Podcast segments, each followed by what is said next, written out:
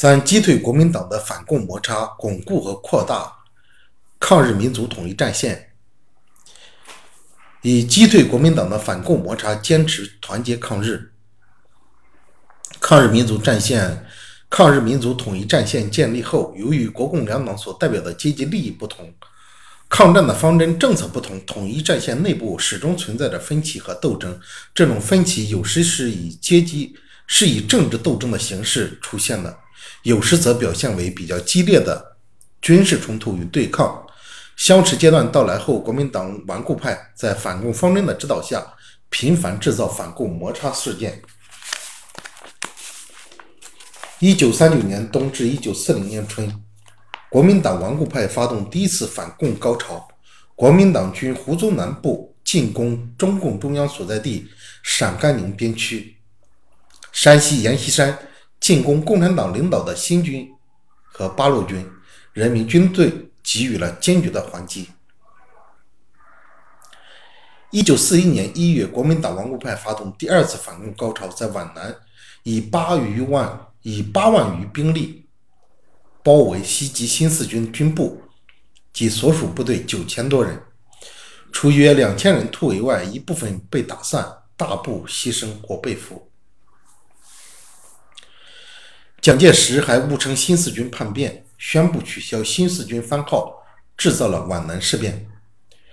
对于国民党当局这种倒行逆施的行为，中国共产党进行了针锋相对的斗争，宣布恢复新四军番号，重建军部，并在政治上对国民党当局进行有力的揭露和声讨，赢得了国内外舆论的同情和支持。一九四三年春，国民党顽固派策划发动第三次反共高潮，由于共产党及时进行了揭露和斗争，而被制止。二、坚持统一战线中的独立自主原则。抗日民族统一战线建立后，中国共产党明确提出了在统一战线中。是无产阶级领导资产阶级呢，还是资产阶级领导无产阶级？是国民党吸引共产党呢，还是共产党吸引国民党？这个问题，中国共产党强调必须在统一战线中坚持独立自主原则，即统一又独立。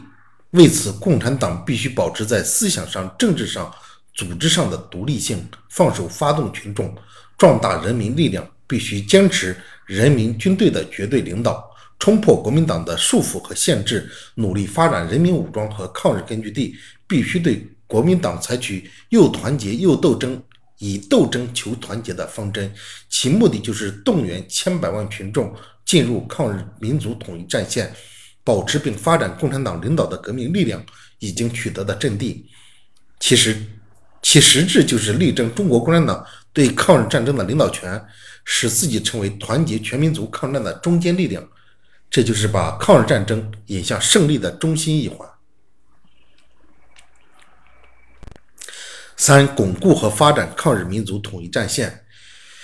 由于国民党顽固派不断的制造反共摩擦事件，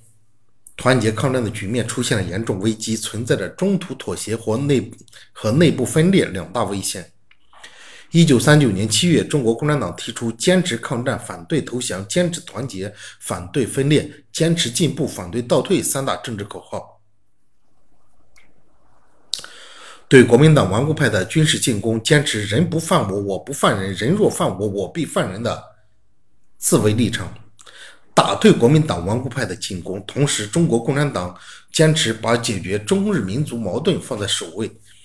坚决揭露打击汪精卫集团的叛国投降活动，继续争取同蒋介石集团合作抗日。为了坚持扩大和巩固抗日民族统一战线，中国共产党制定了发展进步势力、争取中间势力、孤立顽固势力的策略总方针。为了坚持扩大和巩固抗日民族统一战线，中国共产党制定了。发展进步势力，争取中间势力，孤立顽固势力的策略总方针。进步势力主要是工人、农民、城市小资产阶级，他们是统一战线的基础，抗日战争的主要力量。为了发展进步势力，就要冲破国民党的限制和束缚，放手发动人民群众，主要是农民群众，扩大八路军、新四军及其他抗日人民武装，创立抗日民主根据地，在全国发展共产党的组织，发展全国民众的抗日运动，这是整个策略的中心环节。中间势力主要是指民族资产阶级、开明绅士和地方实力派。争取中间势力需要一定的条件：一是共产党要有充足的力量；二是尊重他们的利益；三是要同顽固派做坚决的斗争，并能一步一步地取得胜利。争取中间势力是党领导抗日民族统一战线十分重要的任务。顽固势力是指大地主、大资产阶级的抗日派，即蒋介石集团为代表的国民党亲美、亲英美派。他们采取两面政策，既主张团结抗日，又限共、容共、反共，并摧残进步势力。为此，国民党为此共产党必须以革命的两面政策来对付他们，即贯彻又联合又斗争的政策。斗争不忘团结，团结不忘斗争，二者不可偏废，而以团结为主。同顽固派做斗争时，应坚持有理有利有节的原则。有理即自卫的原则，有利即胜利的原则，有节及休战的原则。只有这样，才能达到以斗争求团结的目的。中国共产党与国民党顽固派斗争时，紧紧抓住中国社会的主要矛盾，及中日之间的民族矛盾，把统一战线中的摩擦和斗争。限制在一定的范围和程度内，始终坚持和发展抗日民族统一战线。四、抗日民主根据地的建设。一、抗日根据地的政权建设，加强政权建设是抗日根据地建设的首要的根本的任务。抗日根据地的政权是中国共产党领导下的抗日民族统一战线性质的政权，它是以工农联盟为基础，是共产党领导的一切赞成抗日又赞成民主的几个革命阶级联合的政权，具有广泛的社会基础。抗日民主政权普遍采取民主集中制，各级抗日民主政权的领导人都经过人民选举产生，在政权机关工作人员的名额分配上。实行“三三制”原则，即共产党员、非党的左派进步分子和中间派各占三分之一。这样做可以容纳各方面的代表，团结一切赞成抗日又赞成民主的各阶层阶级。一九四一年，当根据地面临严重的经济困难时，陕甘宁边区参议参议会副议长、党外人士李鼎铭。提出精兵斩简政的提案，党外人士李鼎铭提出精兵简政的提案，中共中央把精兵简政作为一项重要的工作，要求各根据地实行。根据地的干部和人民群众建立了鱼水关系，根据根据地政权成为当时中国最民主和廉洁的政权。二、开展大生产运动，克服经济困难。各地抗日民主政权十分重视经济建设，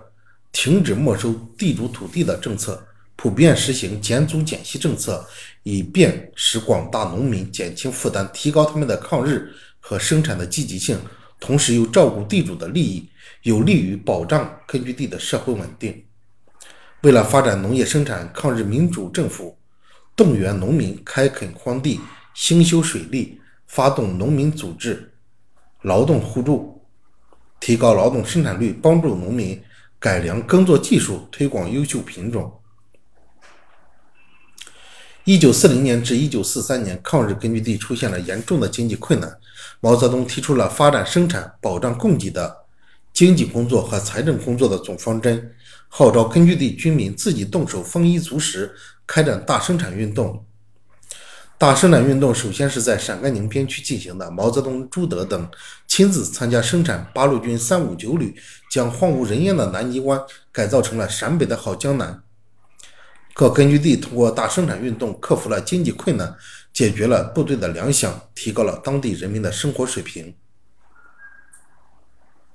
抗日根据地的经济建设和发展以坚持长期抗战、发展生产和改善人民生活为目的。根据地注意发展公有经济、合作社经济，为新民主主义经济在全国范围内取代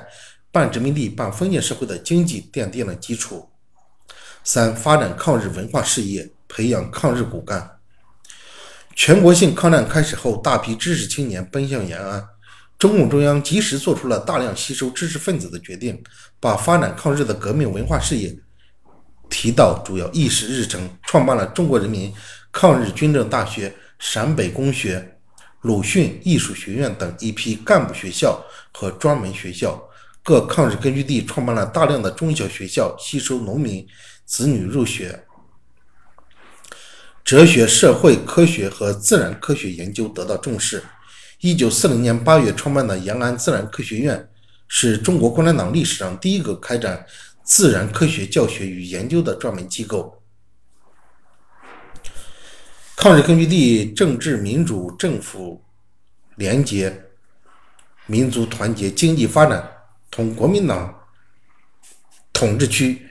政治专制。吏治腐败的局面形成了鲜明的对照。越来越多的人从中国共产党领导的抗日根据地中看到了未来中国的希望。以陕甘宁边区为代表的抗日根据地是全国最进步的地方。根据地实行新民主主义的政治、经济、文化政策，成为新民主主义中国的雏形。